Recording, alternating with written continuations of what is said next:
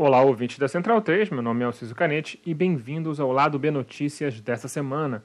Esse é o nosso semanário de notícias, com a proposta de cobrir assuntos que não renderiam um bloco no tradicional programa de sexta ou precisam de uma maior explicação e contextualização sobre sua importância.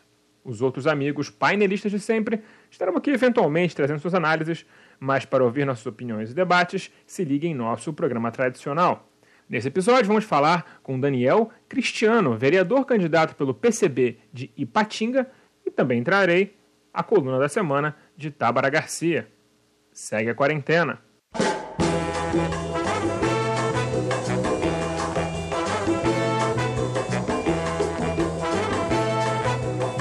O lado B do Rio está se dividindo em muitas frentes para cobrir as eleições para as câmaras municipais do país da melhor maneira possível.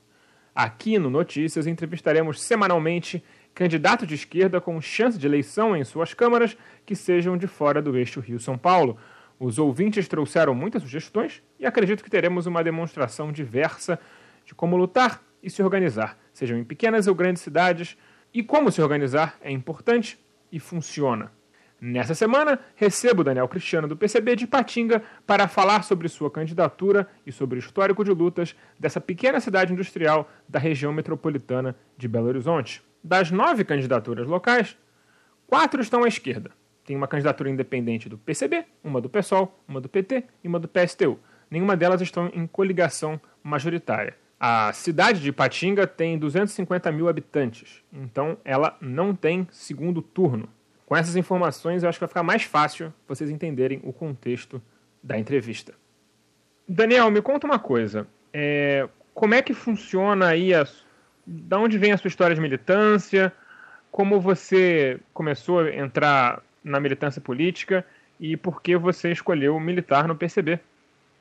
A minha militância política ela começou na Pastoral da Juventude da Igreja Católica e depois eu aprendi tocar instrumento e fui militar aí na área na área mesmo da de pregação da Igreja Católica, os movimentos de base, movimentos eclesiais de base, é, fé e política, essas coisas. Então foi através da pastoral de juventude que comecei a militar aí nos movimentos sociais e populares da cidade.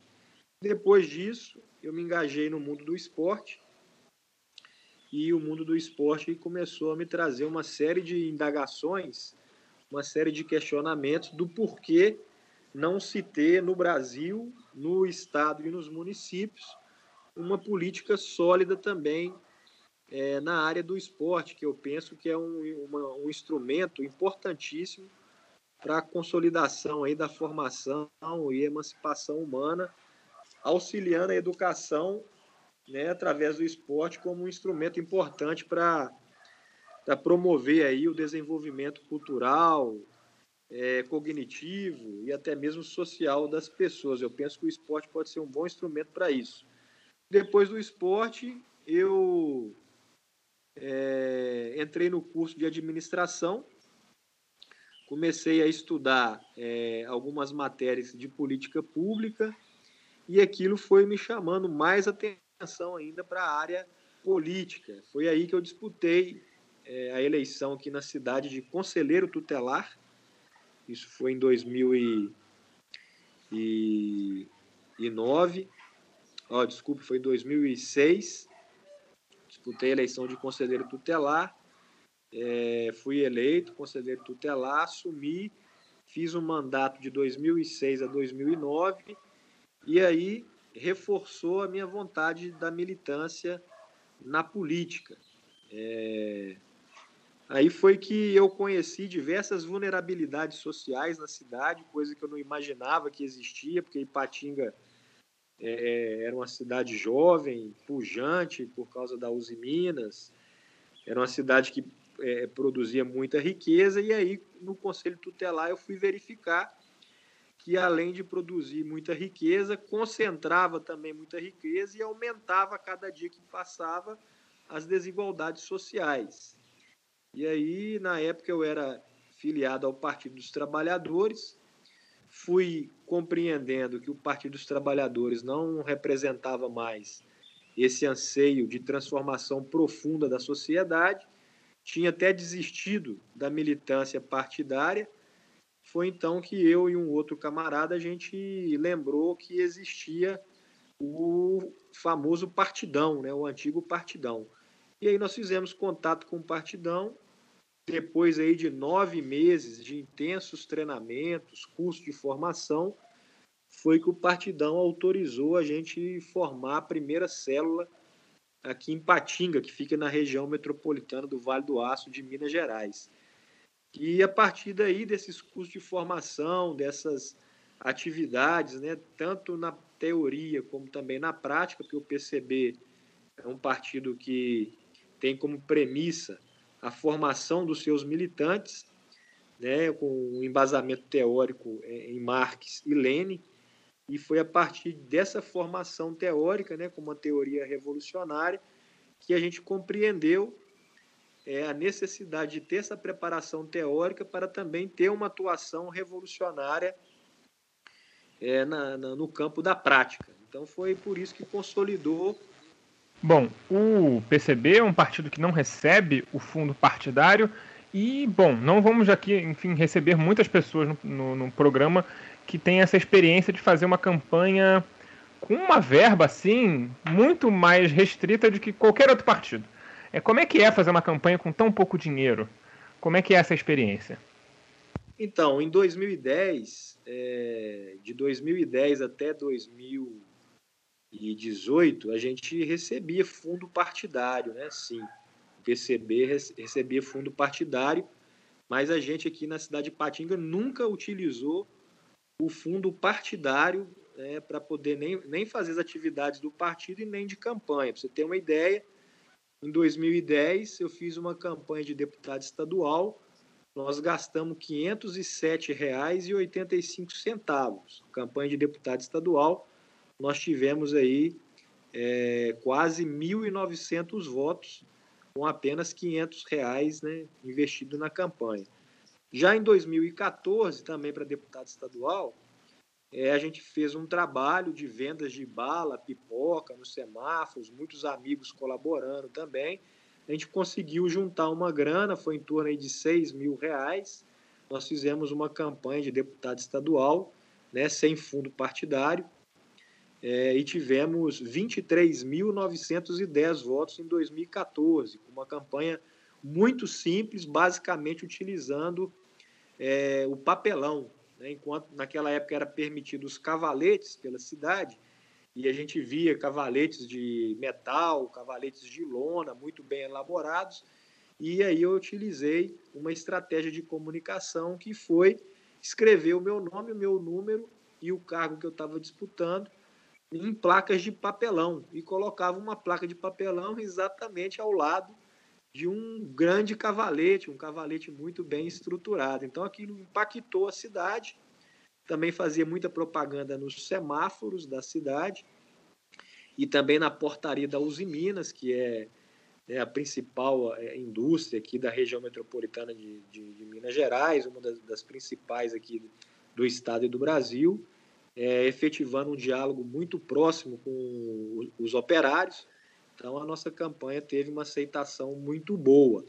Já em 2018, foi o ano que a gente teve o fundo específico eleitoral, aí a gente teve um aporte financeiro muito interessante, que foi em torno de 104 mil reais. Nós tivemos é, 15 mil votos e foi o ano que nós conseguimos ficar como primeiro suplente de deputado estadual então, hoje eu estou primeiro suplente de deputado estadual da Assembleia Legislativa de Minas Gerais. Então, a campanha que eu mais é, é, tive o aporte financeiro foi a campanha de 2018, que a gente utilizou pela primeira vez, todos os partidos utilizaram é, a questão do recurso especial de financiamento de campanha eleitoral. E aí, nesse sentido, é, as campanhas de prefeito, por exemplo, a gente nunca utilizou é, fundo eleitoral, nem em 2012, nem em 2016 e nem em 2018, a campanha extemporânea que teve aqui para prefeito. Mas é importante também esclarecer é que esse fundo eleitoral, né, especial de financiamento de campanha eleitoral, nós somos contra esse fundo da forma como ele é, é elaborado através de lei. É né? um fundo que vai ter mais de 3 bilhões de reais. A gente é favorável à redução de 80% desse valor e nós somos favoráveis à distribuição é, igualitária entre todos os partidos. É importante a população é, ter a noção que esse fundo ele é distribuído de forma completamente equivocada, porque privilegia os partidos que têm mais deputados federais lá na, na Câmara Federal. Né? Então, isso é uma forma de segregar a participação e também não tem uma isonomia na distribuição dos recursos. Então, seria interessante diminuir 80% desses recursos e distribuir entre os partidos de forma igualitária. É, se eu não tiver equivocado, apenas 2% do total do fundo especial para financiamento de campanha é dividido de forma igualitária para todos os partidos. E 98% desse recurso né, fica lá para os partidos que têm as suas bancadas na Câmara Federal. Então, isso é uma forma de perpetuar os partidos que têm deputados federais e têm grandes bancadas também lá é, na Câmara Federal em Brasília.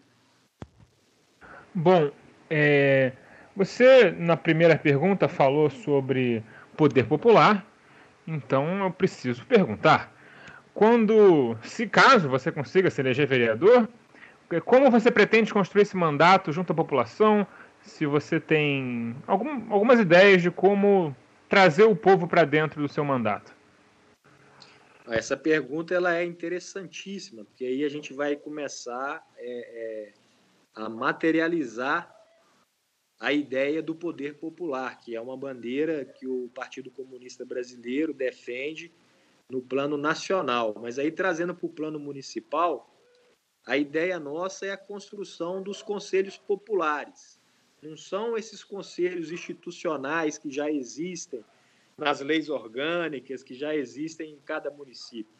A ideia nossa é construir mesmo o exercício é, da democracia direta, né, através da construção desses conselhos populares, é, mobilizando a população para uma participação efetiva. Vou te dar um exemplo prático é organizar os trabalhadores por local de moradia, por local de lazer, por local de prática desportiva, por local de estudo, por local de trabalho, para que ele se envolva né, nas decisões é, das políticas públicas do município. E aí a gente cria é, pequenas assembleias, que podem ser assembleias por rua, pode ser também assembleias por bairros, por regionais. A gente pode fazer assembleias é, na, nas quadras cobertas, nos ginásios, nas escolas, nos estádios, e aí é, culminando com uma grande assembleia do poder popular, que aí é reunindo toda a população de várias regionais, de vários bairros, para poder é, tomar posse mesmo das pautas dos projetos de lei de leis que serão apreciados na Câmara Municipal, das propostas também que o Executivo envie para a Câmara Municipal para que a própria população possa é, ter voz e vez na definição e na manifestação das suas ideias em relação a essas propostas. Vou dar um exemplo concreto.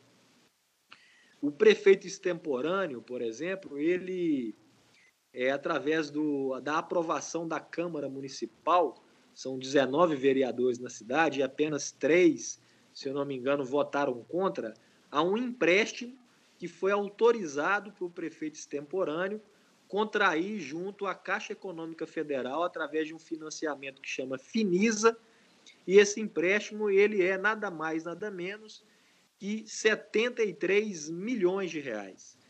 Então, na prática, a Câmara Municipal assinou um cheque em branco para o prefeito extemporâneo ter um recurso é, junto à Caixa Econômica Federal para gastar exatamente nesse ano de 2020, né, que é o ano da eleição e, no caso, o ano da reeleição desse prefeito extemporâneo, num projeto é, de recapeamento de asfalto, de construção de alguns muros de arrimo, de reforma do estádio municipal, de reforma do prédio da prefeitura, de construção de algumas unidades de saúde, mas sem debater com a população a prioridade desses recursos. E pior, esse empréstimo feito com a Finisa, nós iremos pagar em torno de 132 milhões de reais, ou seja, pegamos 73 e vamos pagar aí em oito anos em torno de 132 milhões de reais.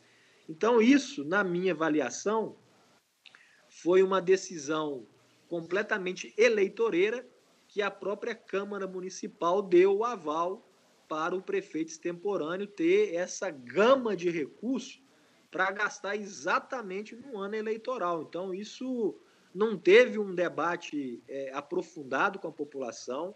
Os vereadores e as vereadoras, em sua maioria, não fizeram uma avaliação mais apurada dos impactos financeiros do que esse empréstimo representaria para a cidade.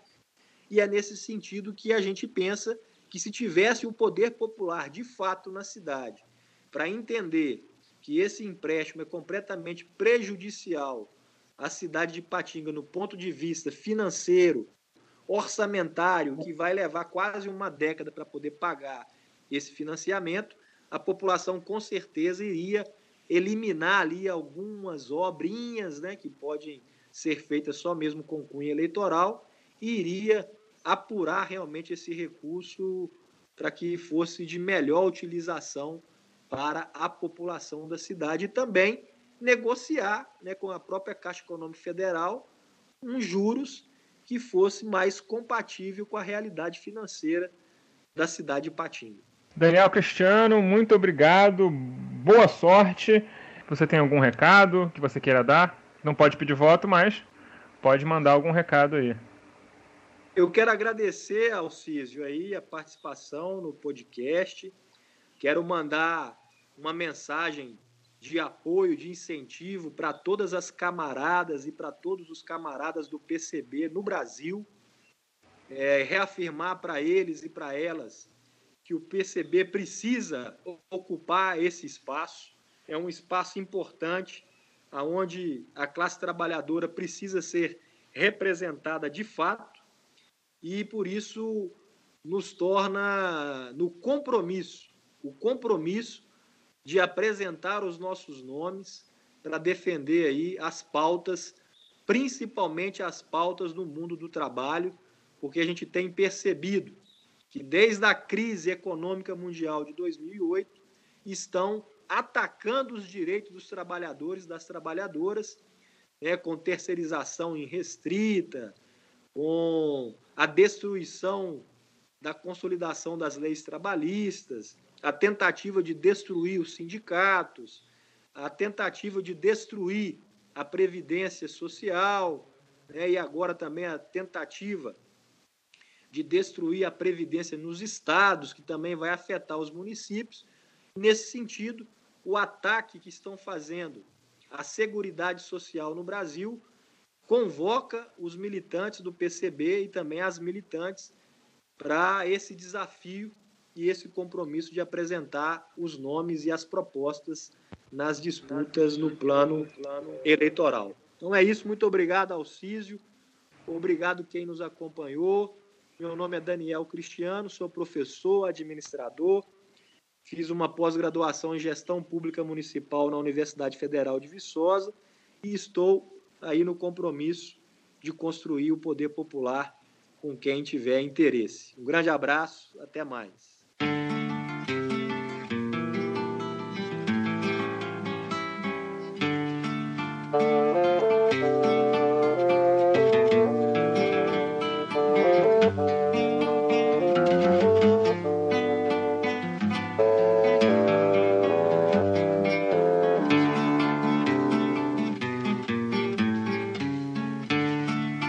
Lado B do Rio é produzido com a ajuda financeira de nosso financiamento coletivo no Padrim. Se você gosta de nossos programas e quer que continuemos a produzir cada vez mais e melhor, considere se tornar um apoiador você também. Nossas faixas de apoio começam de apenas R$ reais por mês. Acesse padrim.com.br barra do B do Rio e nos ajude como puder. Caso prefira, temos uma nova opção de pagamento. Procure por lá do B do Rio em seu PicPay e nos apoie por lá para a sua maior conveniência. Se não estiver podendo ajudar financeiramente, não tem problema. Nos ajude divulgando nosso programa e feed para amigos, colegas, conhecidos. Ajude a nossa palavra a ir cada vez mais longe. Passemos para a coluna semanal da Tábara.